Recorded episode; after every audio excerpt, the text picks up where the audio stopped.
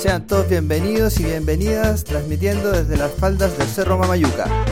Para las radios libres del mundo. Capeando el calor desde la cuenca del Elqui. Prende la radio e infórmate de lo que está pasando.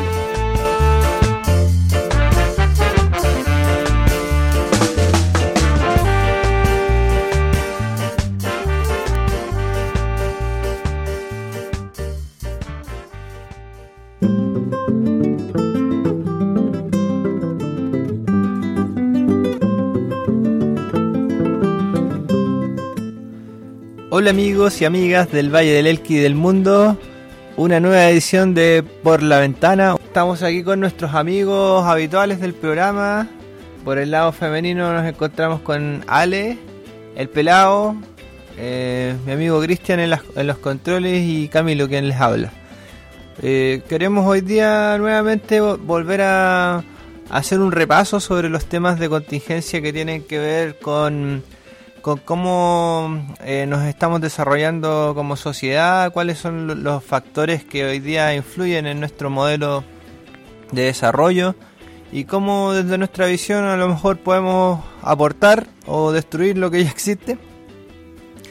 Eh, vamos a hablar de extractivismo, que es una palabra que eh, abarca varios sectores de, o digamos en general habla del modelo que tenemos como como como de desarrollo social.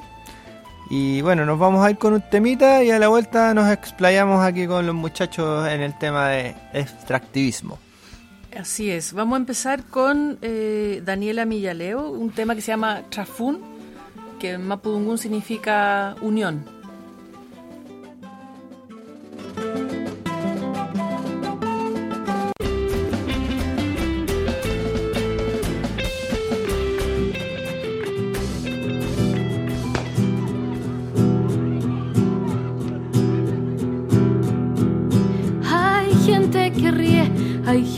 que llora, hay gente que vive buscando la gloria, hay gente que muere pidiendo lo justo. Y hay gente que vive a costa de lo injusto. Prefiero morirme por los que han callado,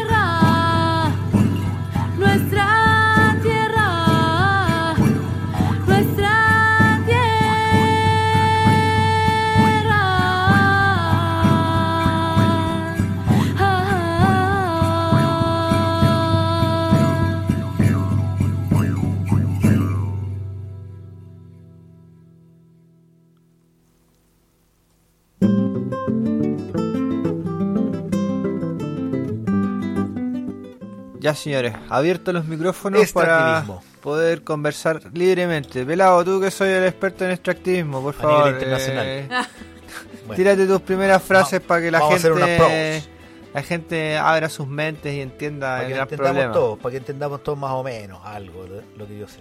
Eh, este es un modelo que viene desde eh, la Edad Media, fines de, edad- de la Edad Media, cuando los países, lo- los imperios, portugués, inglés, español, etcétera, eh, holandés también importante, se dividieron el mundo y se lo repartieron.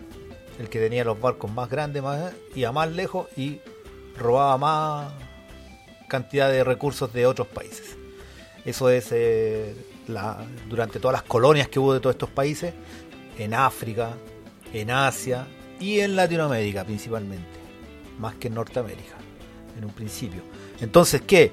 Venían los españoles aquí, a nuestro territorio, y se llevaban el oro. Lo que les interesaba era el oro. Los españoles no venían a cultivar ni a sacar petróleo en ese rato, sino que venían por el oro, la riqueza en general, la plata, Metales Entonces- preciosos, metales preciosos. los metales preciosos y algunas gemas y joyas también. Eh, entonces, venían, se llevaban todo a sus respectivos países, Inglaterra, en general Europa, y de ahí que vienen las grandes potencias europeas. De ahí nace toda esta cosa. Y bueno, les gustó la cuestión, se acostumbraron y hasta el día de hoy han seguido regenerando este sistema mundial en la globalización hoy día, eh, casi todo el hemisferio norte es el que explota los países, las riquezas del hemisferio sur, que es donde estamos ubicados casi todos los subdesarrollados. Claro, a lo largo de todos estos años se ha ido intensificando, mutando, va cambiando, trata de disfrazarse también muchas veces, porque a diferencia de, de años anteriores, digamos hace 500 años les daba lo mismo lo que pensara la comunidad a la cual ellos llegaban. Hoy en día, por ejemplo, proyecto Mega Minería trata de disfrazar digamos, sus intenciones reales con eh, desarrollo, con la modernidad, con el, el acceso a tantos bienes y a un mejor, eh, una mejor calidad de vida. Eso es lo que promete, vende como una ilusión eh, de bienestar ¿no? a las comunidades donde se, se mete y saquea y lleva todos los recursos. Es decir, eh, ahora está disfrazado también el papel que antaño en la colonia aquí en Sudamérica por lo menos tuvo la iglesia, que la iglesia era como el torturador bueno y los españoles soldados eran los malos, que se llevaban las cosas, bueno, los dos dejaron más o menos la misma cagadita. Claro. Y también quizás hablar de cómo se da esta paradoja de los países que son más ricos en recursos, en materias primas, terminan siendo los más empobrecidos, los más excluidos, porque se, en el fondo, ¿qué es lo que pasa? Los gobiernos locales o los estados se coluden con estas transnacionales, con este como esta superestructura que están como por encima de todo, estas grandes empresas, y eh, ellos sí sacan beneficio, entonces están como entre ellos manejando uno, lo único que quieren es poder invertir con menos menos riesgo, poder eh, sacar rápidamente y en forma más eficiente las materias primas y que lo que hacen los gobiernos es como protegerlo y Facilitarles las cosas. facilitarle las cosas en el fondo. ¿Y quiénes salimos perdiendo ahí? Todos El nosotros. Pobre vicuñense. Porque- bueno, finalmente, como eh, en, El resu- modelo- el modelo en, resu- en resumen, estamos hablando del mismo modelo perverso que eh, es un modelo que margina finalmente a los más pobres, es un modelo que eh, enriquece al más poderoso, al más rico y eh, es una fórmula que resulta transversal en todos los países del mundo. O sea, aquí no hay países ningún ricos país que pobres. diga nosotros de esto no, no- nos libramos. Hoy día los países europeos eh, tratan de, de lavarse un poco las manos diciendo que ellos viven, bien, viven en un mundo más en armonía y más respeto con el medio ambiente, son ecológicos, tienen ciudades eh, amigables, eh, un sistema de transporte moderno y todo. Sin embargo, eh, su modelo también se sustenta en lo mismo, o sea, explotar países pobres para que esos recursos de esos países pobres lleguen a manos de ellos, ellos los procesan, los transforman, nos venden a nosotros a un precio eh, obviamente mucho mayor y con todas las consecuencias que eso significa en cuanto a marginación del país en el cual se está eh, extrayendo estos, estos productos y eh, el impacto que provoca la extracción de estos minerales o de, esta, de estas materias primas en esas zonas de conflicto, llámese países pobres llámese eh, el mundo que habitamos hoy día todos nosotros. Mira, ¿y, cómo se manifiesta esto en, en la práctica? En la época del salitre, para poner un ejemplo aquí cercano, tuvimos la guerra del Pacífico, pero la guerra del Pacífico, el origen es económico, el origen es que Inglaterra quería tener mayor facilidad para sacar los minerales, eh, estos metales preciosos de estos lugares y el salitre. ¿Qué hicieron? ellos financiaron la guerra, le pasaron las lucas a Chile para que peleara contra Perú y Bolivia, porque les costaba más en Perú y Bolivia robarse el salitre. Y finalmente quedó en manos de los ingleses. No fue Chile contra Perú, Chile porque protegió su, sus riquezas ni nada de eso. Después, con el cobre, la nacionalización del cobre en el 71 es la misma cuestión el problema no fue que hubiese un gobierno socialista, que estaba muy emancipado, todos estos chilenos y la cosa. El problema fue que les expropiaron el cobre. Ese fue el gran problema de Estados Unidos. Por eso, hoy día, ¿en qué está Venezuela? El gran problema de Venezuela, de Venezuela, entre comillas, es tener petróleo. Si tuvieran el gobierno que se les dé la gana, le importaría nada a Estados Unidos si no tuvieran petróleo. Claro, en el fondo es como una característica intrínseca del modelo neoliberal el extractivismo. No puede existir sin eso. Es parte del motor que... Exacto, la economía se mueve por eso. Y la, la, forma práctica de, de, llevarlo a la práctica, valga la redundancia, es a partir de la deuda. Todos los países pobres estamos endeudados con los países ricos. Y la pistola en el pecho se le pone a los gobiernos, a los países desde el FMI, Fondo Monetario Internacional, para que le, es lo mismo que hacen con la dueña de casa que tiene la tarjeta Masterplop, que le dicen cómo administrar su economía y le dan plazo para que pague cómodamente durante 20, 30 años eh, lo que sea. Okay. Entonces te obligan a endeudarte y pagar la deuda en las condiciones en que te lo imponen los bancos. Bueno, para cerrar este bloque, definamos entonces que extractivismo es un modelo eh, que en el fondo rige la economía y que se basa principalmente en la explotación de recursos naturales con bajo manufactura para ser eh, eh, vendidos a otros países que no son el mismo en el cual se extrajo, se extrajo, se extrajo el recurso. Y eso ha significado hoy día un poco lo que, lo que tratamos nosotros de mostrar en este programa que tiene que ver con eh, es que es un modelo que genera pobreza, que genera desigualdad y otras cosas que vamos a hablar en los próximos capítulos, por lo tanto, muchachos, guárdense, no lo digan todo ahora, no digan todo ahora, Y vamos con un temita. Eso, vamos con un temita. Ahora vamos con la Evelyn Cornejo y este tema se llama América Sí. Yes.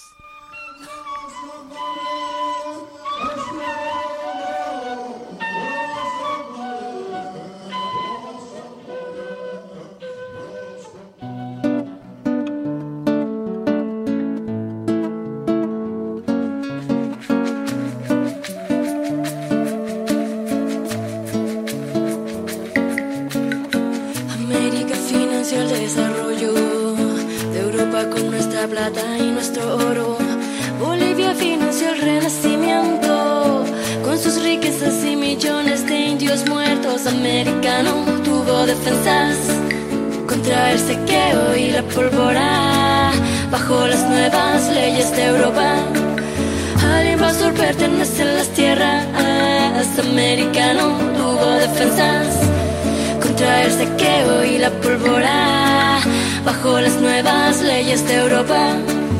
Al invasor pertenecen las tierras. En nombre de Dios te sometes o te mueres. Indio sin alma ha dicho la Santa Iglesia. Prefiero morirme e irme al infierno y no toparme nunca jamás con un cristiano y de este lugar y de este lugar se llevaron todo hasta la libertad y de este lugar y en este lugar hay a muchos que la historia les da igual. Siglos oscuros me desgarran me desgarran la voz.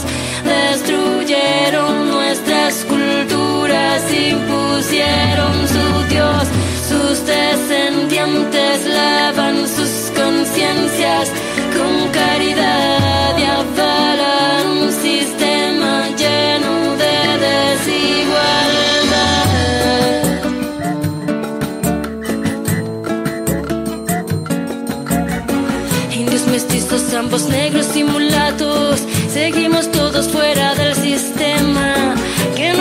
de lo que nos queda.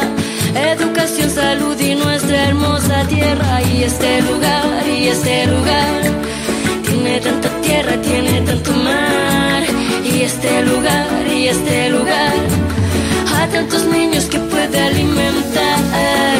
Siglos oscuros me desgarran, me desgarran la voz, destruyeron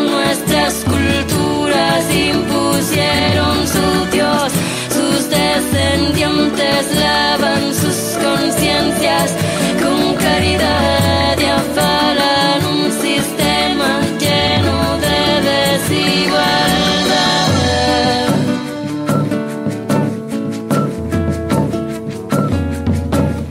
Y este lugar, y este lugar, tiene tanta tierra, tiene tanto mar. Y este lugar, y este lugar, a tantos niños que puede alimentar.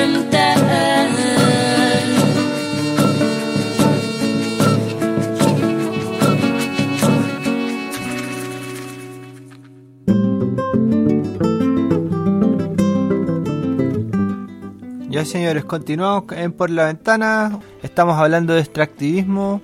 Eh, ya hemos dicho algunas verdades sobre el tema.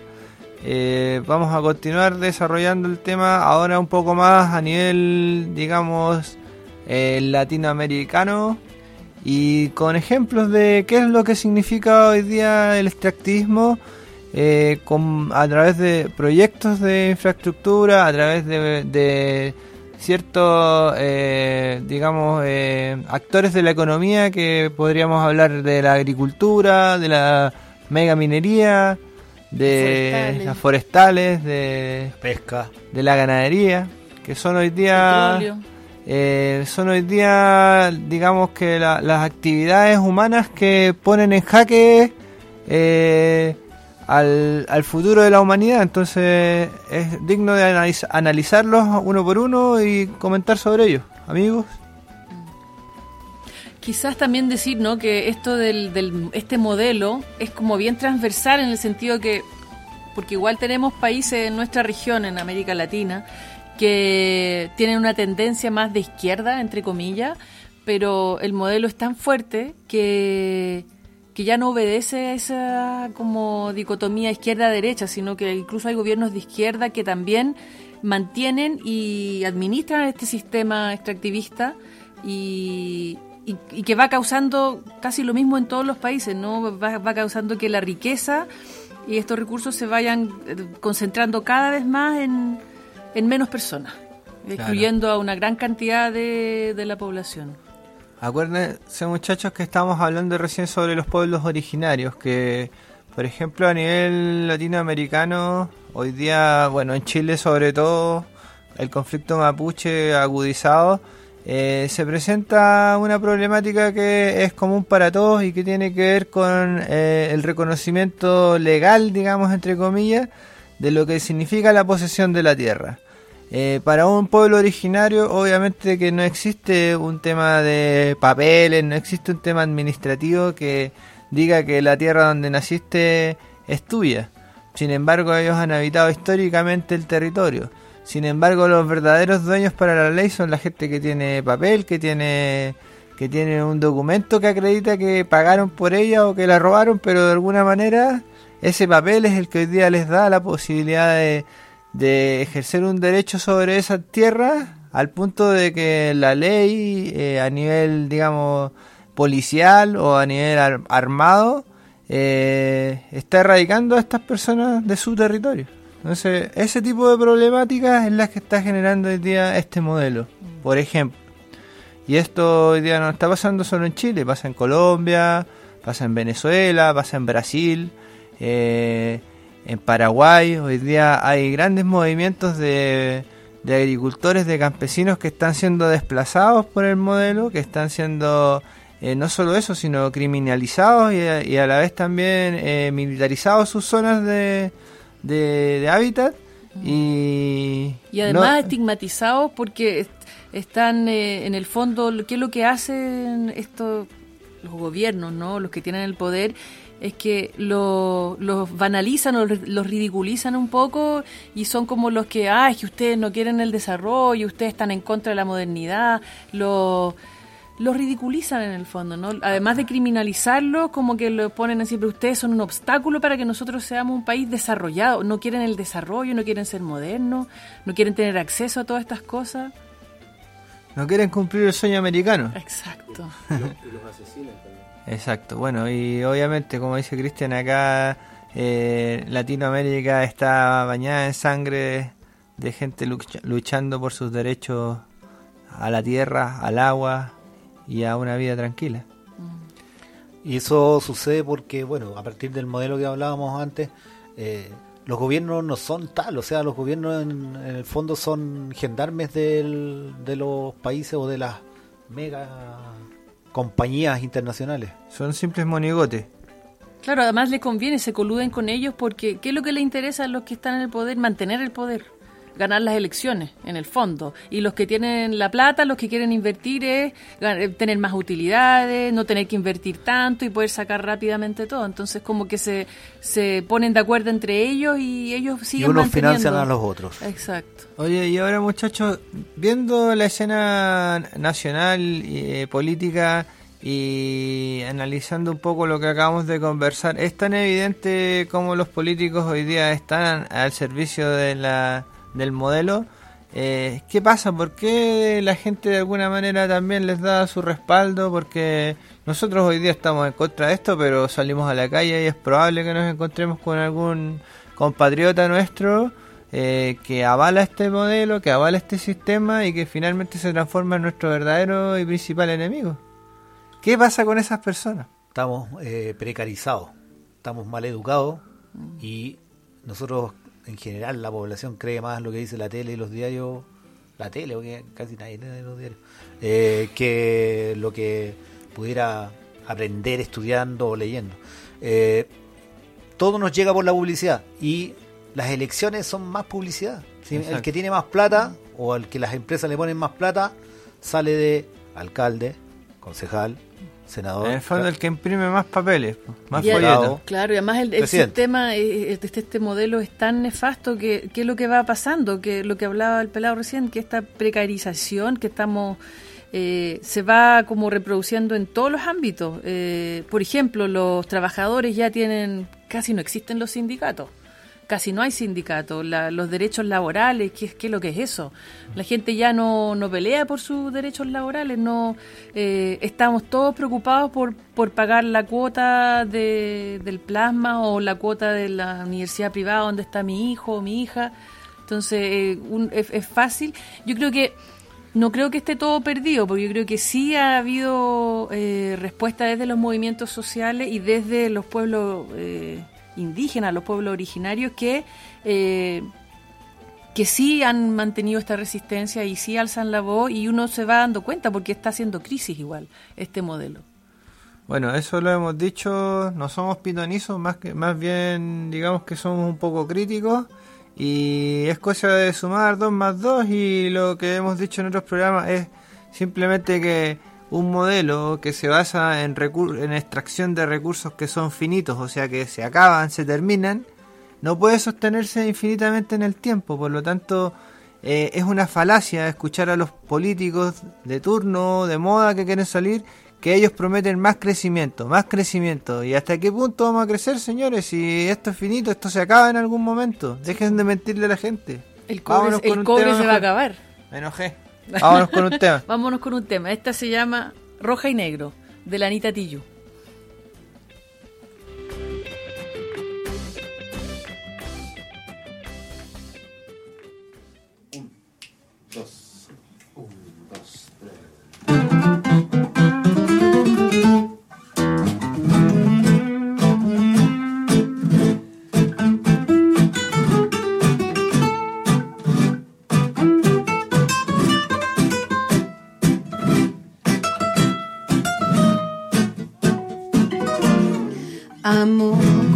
Piensas, como piensas este mundo. Cambiarlo, transformarlo, como me vuela la cabeza. Llévame al Congreso, vestidos de elegancia. Y dame aquel beso frente a esta falsa democracia.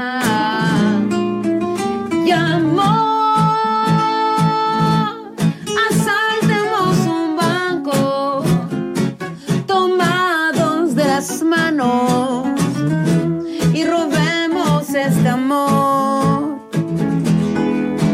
Y amor, con fusil y granada, es que un beso se dispara directo al corazón.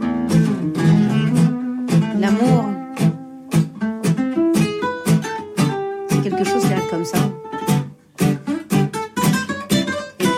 Jamais, jamais, jamais, jamais prêt. Ya te estoy viendo a mi lado, controlando la movida. Si me he pasado la vida viendo cómo vos planeás, yo tirado en la catrera y vos con la carabina, soñando el día en que juntos salgamos a reventar. Banco,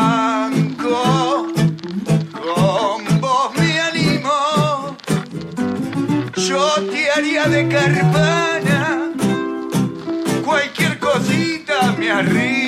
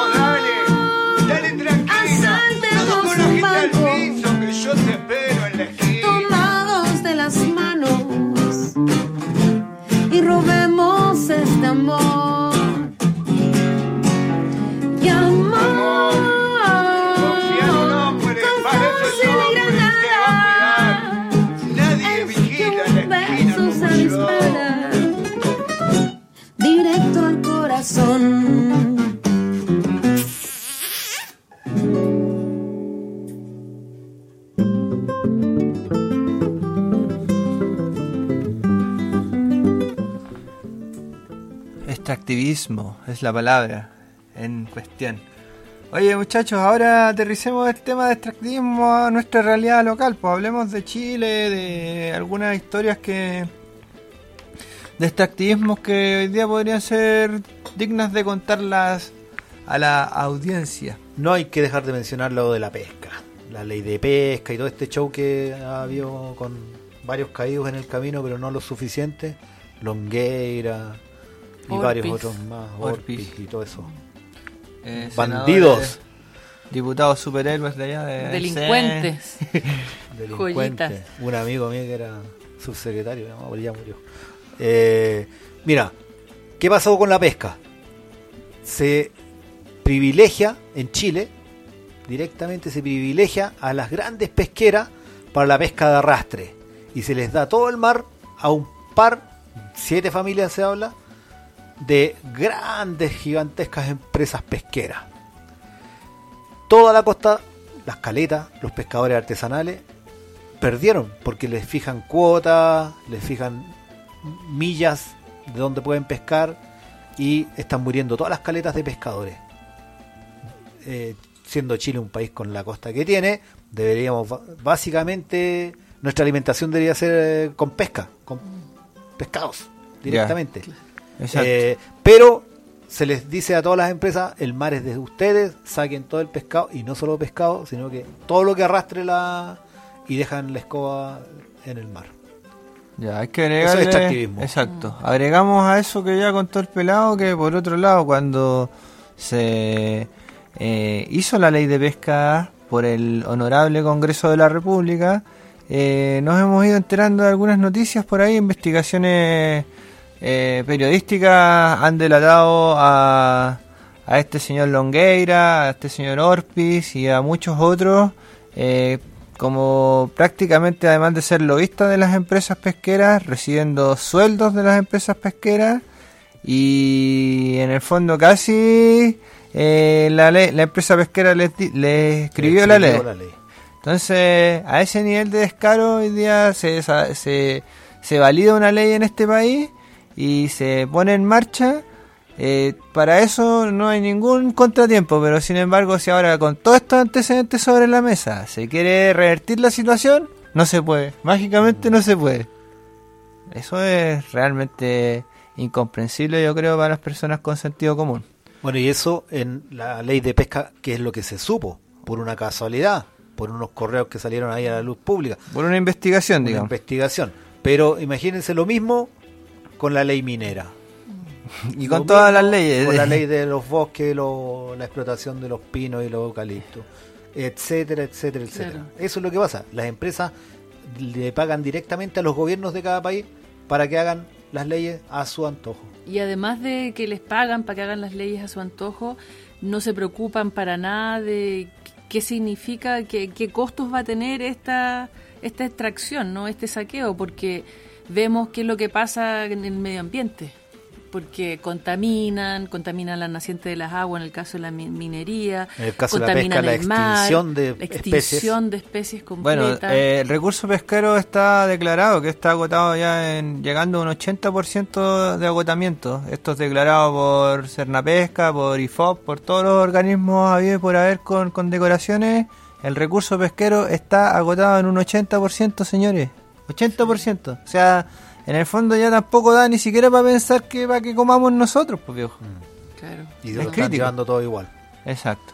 Bueno, ahí tenemos un caso perverso que tiene que ver con el mar. Ahora, si nos vamos a nivel terrestre, eh, recordamos, bueno, ya por ahí hicimos una pasada sobre lo que son las salitreras, eh, también mucha minería que se, ha instalado, se instaló en la zona norte, que era extranjera, que traía toda su parafernaria con respecto a, a instalar ciudades en el medio del desierto o en lugares donde era inviable en torno a una, a una explotación minera. Esto significaba eh, ciudadelas con hospitales de gran nivel, con eh, eh, Teatro. teatro, cine, correo. salas de bowling incluso, eh, y tecnología y cosas que era muy raro de ver en estos lugares.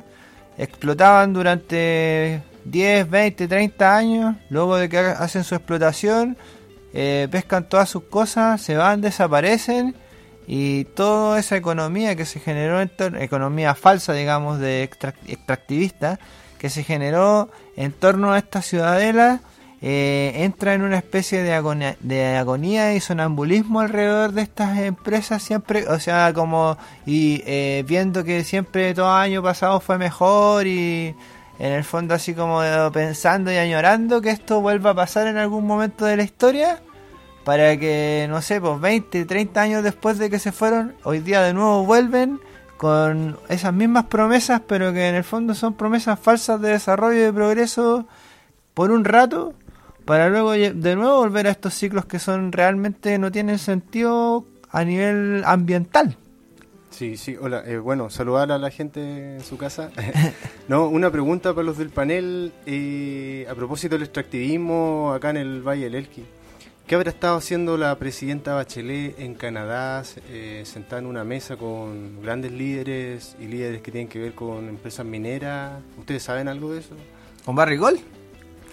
Eh, no, se juntaron a tomar té, como cualquier persona se juntaría cuando tú vas para Canadá, van a conversar un rato ahí sobre contingencia Ahí nacional, íbamos, ¿no? íbamos todos metidos adentro de un saco, nos vendió, pero con zapatos adentro de un saco, aquí directa para alturas. Claro. Le prometo que les dejo altura tranquilito para ustedes. Bueno, eso también es otra de las cosas que nos, nos- cada día nos sorprende más sobre el modelo extractivista. O sea, los líderes mundiales no solo están al servicio de estas grandes transnacionales, eh, financiando, que, que les financian sus campañas y que finalmente deciden que estén o no estén ahí, sino que descaradamente, delante de todos nosotros, van y se reúnen con ellos abiertamente a hablar sobre cosas de contingencia. Eh, es una verdadera burla. Eso Sí, es lo único que y a- podríamos y decir. además también es como pensar qué pasa con la- las finanzas, la economía que va generando esta, este modelo extractivista en el fondo eh, tiene que ver con lo especulativo, tiene que ver con una economía que no es real, no es la economía de, de que yo le compré algo a doña Juanita y ella se quedó. No, estamos hablando de... Porque el, el oro, por ejemplo, ¿qué hacen con el oro que extraen? El oro sirve para muy pocas cosas prácticas. Exacto, no se fabrican poco, ¿no es casi nada con oro. El oro que hay en los cables, en los circuitos y todo es mínimo. O sea, todo el oro que se extrae en el mundo es riqueza solamente. Y queda en el Queda en el fondo bolsillo en de alguien. lingotes en un banco en Suiza o en en el bolsillo de banco, alguien. pero no Solamente para comerciar a, a se través de eso. alguien en su no sé sano juicio o sentido común podría justificar lo que implica una un proyecto de mega minería a cielo abierto que contamina que saquea para sacar lingotes de oro y guardarlo en un banco, ¿Banco? O, sea, No ¿pa' tiene qué? o hacer unas joyas de oro porque para qué más por último el cobre ¿Cómo ya no sé por un cable O electricidad sea, igual lo, co- alguna nos utilidad. compramos nuestro cobre de vuelta cuando compramos un computador, último. un celular. Pero el oro- no. Oye, y también, por ejemplo, a nivel más así como local, cuando se genera esta expectativa de que la minera llega, se supone que nos va a dar trabajo, progreso, eh, empezamos así como a sacar cuentas y decimos así, estos tipos extraen, no sé, cuántas toneladas de oro. Si, por ejemplo, hiciéramos, eh, no sé, pues, este cálculo con la minera del Indio, que fue la minera que explotó acá en el Valle del Elqui durante 20 años, una explotación de principalmente de, de oro. Eh, y pensamos en la riqueza que dejó en la zona, dando trabajo o invirtiendo en cosas de como de compensación. Eh, creo que también eh, llega a ser absurdo porque, o sea, perdóname, suma, pero suma 400, Lo único- 300 sueldos durante 20 años y no sé si será una tonelada de oro ante las miles que se llevaron. Claro, o que dijéramos que acá en el Valle del Elqui o en la región hay una obra emblemática que dejó esta minera, además del hoyo y la contaminación de mierda que dejaron ahí en la cordillera. Eh, no hay nada, no hay nada, simplemente eso, Una huella, contaminación una y huella de arsénico. Eso es lo que- Gracias Barry Gold, nuevamente, por promesas cumplidas.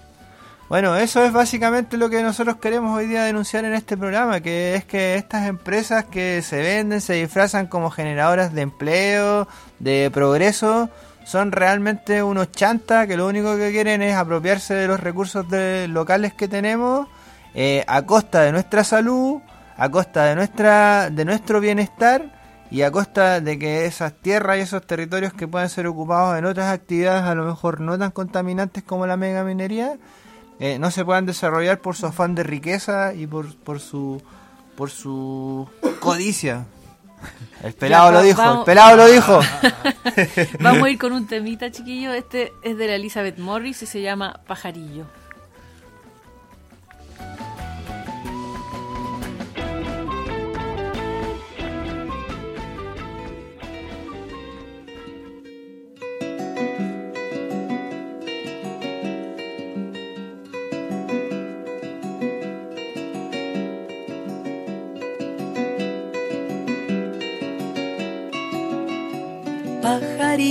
Pajarillo, vuela si quieres volar. Yo te recorté las alas para verte caminar. Me dijiste que eras libre, como la palma en el llano.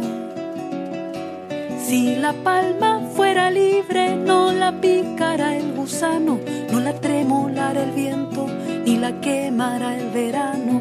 A mí me pueden llamar trueno, relámpago, rayo. Si me pega buena brisa, vuelo más que un papagayo. Yo soy la que anda de noche allá por el vecindario y sé cuándo ladra el perro y sé cuándo canta el gallo y sé cuándo están dormidos los muchachos de mi barrio.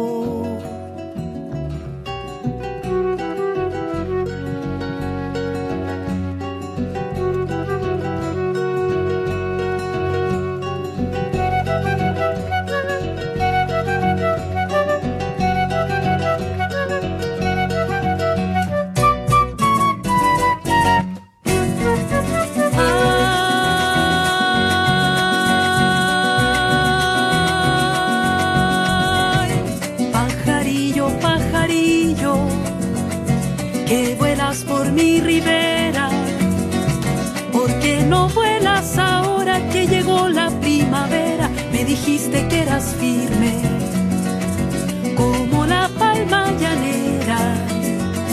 Si la palma fuera firme, no la seca la candela, no la tremolara el viento, como la copla del llanero. A mí me pueden llamar el clarín de los lamentos, yo soy la que hace llorar los corazones por dentro y soy como la cocina que cocina fuego lento y soy como los temblores que vienen de tiempo en siempre muy contento de la rosa a los rosales, de los páramos al viento. Busco una mujer ingrata de mal agradecimiento. El sol le dijo a la luna, mujer, métete pa' adentro, porque de noche no sale la mujer de fundamento.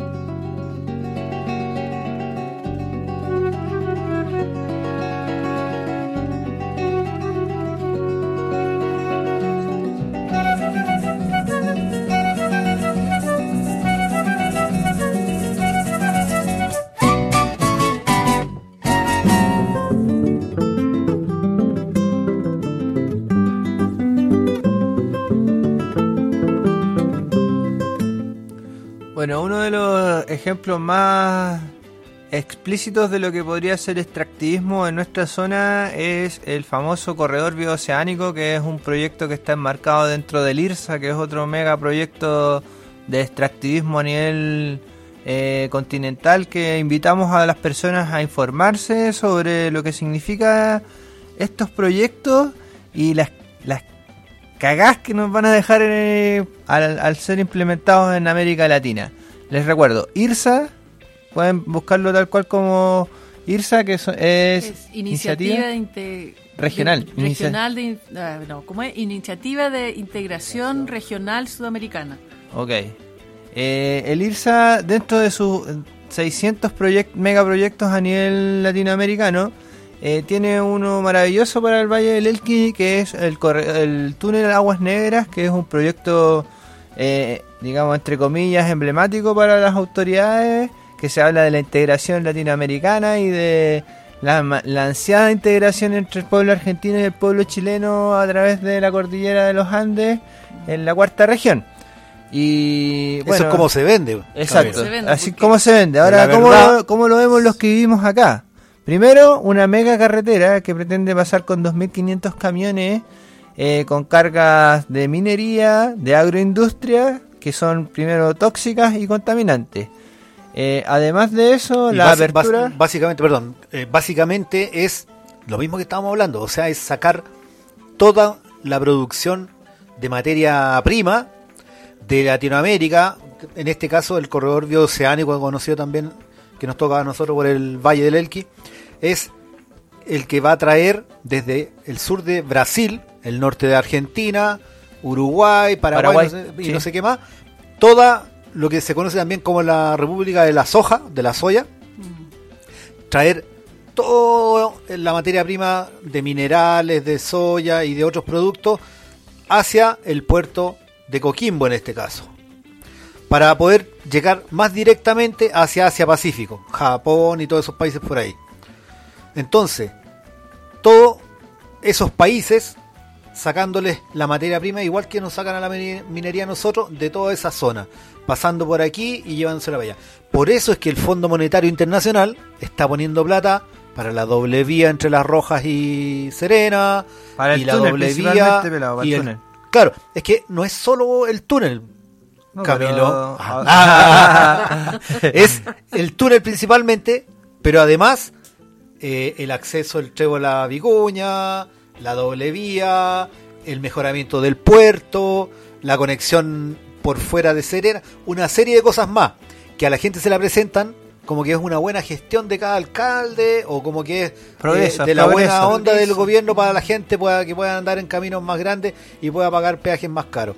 No es esto otro que No nos es estamos para contando. nosotros. Eh, Bueno, exactamente. y además, ¿por qué nos oponemos a este tipo de iniciativas? Es porque, además de lo que ya acabamos de contar, son sistemas que atentan directamente contra la vida de las personas que habitamos en estos lugares. O sea, con los que queremos tener acceso a agua limpia, se nos limita porque finalmente si está un cam- eh, 2.500 camiones pasar, pasando por el lado del, si- del río Er- Elqui desde que nace en la cordillera hasta que confluye en el mar, eh, en cualquier momento de esa carretera va a volcar un camión con contenidos tóxicos. Además de eso, eh, las industrias que se quieren parar al lado de esta mega carretera, obviamente son industrias de, ya dijimos, agroindustria y eh, industria minera. Por lo tanto, obviamente también van a afectar el territorio.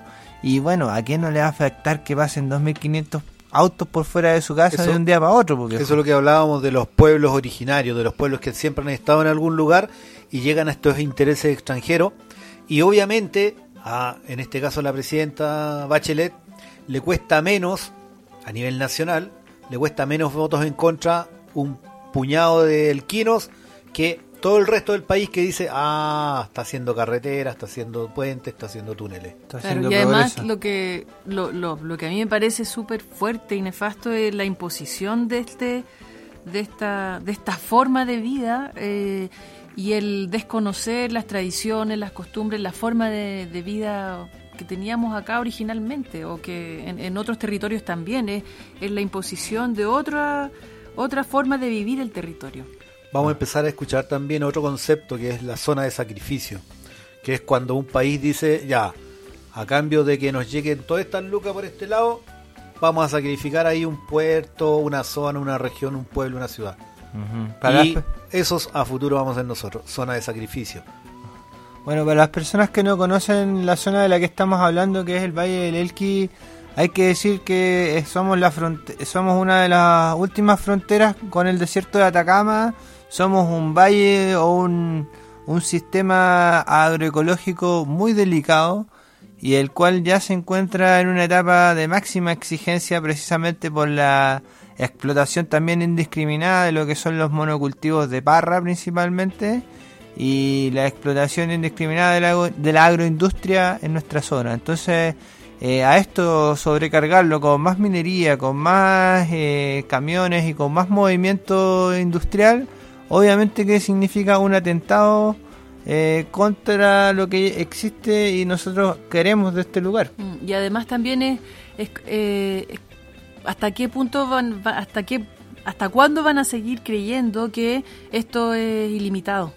O sea, se va a acabar en algún momento. El, el oro se va a acabar, el cobre se va a acabar, el, van a acabar con todo en algún momento. Entonces no, no es algo indefinido, tiene Y- un límite. Y, y para los que dicen que estamos en el bloque depresivo, una alternativa, que esto ya no es tan debre, es que eh, podríamos pensar en un futuro distinto, por ejemplo, con industrias que no fueran tan contaminantes y tan como el turismo para Vicuña, para Vicuña y para el Valle del Elqui en general, o cualquier otra forma de mm, industria no tan contaminante. Oye, eso es importante aclarar que finalmente este modelo no es el único que existe y no es la única solución que tenemos al futuro de nuestra humanidad. O sea, eh, existe la agricultura orgánica, existe la agricultura que se puede hacer en armonía con el medio ambiente, existen lugares donde ya se hace, que está demostrado que se puede hacer. Otra de las cosas que está pasando ya aquí en el Valle es la generación de, de energía Alternativa. alternativa. por ejemplo.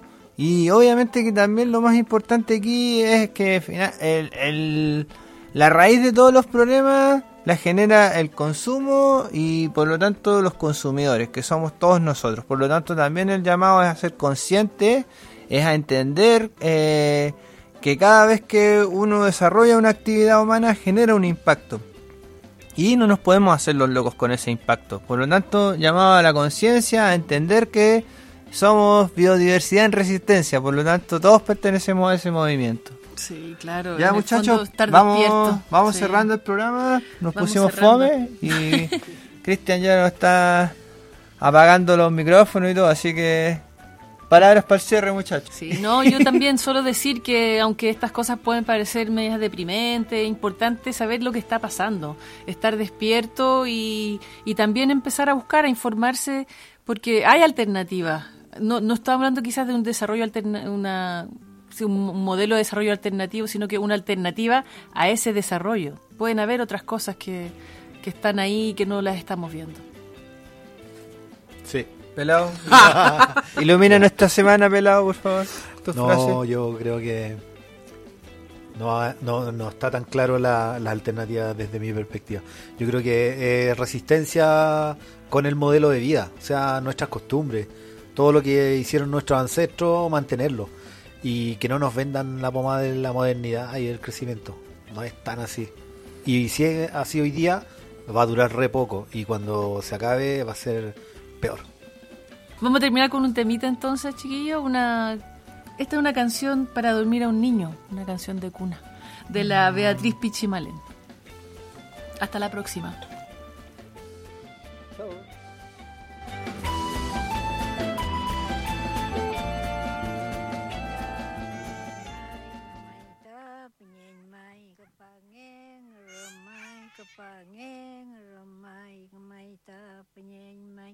Gumaita penyan mai, gumaita penyan mai, kepangin geruma, kepangin geruma, trapita penyan mai, mutungin geruma, trapita penyan mai, amutungin geruma, kepaita penyan mai, ramai mau tunge rumai mau tunge penyen mai. Trap da penyen mai trap da penyen mai trap da penyen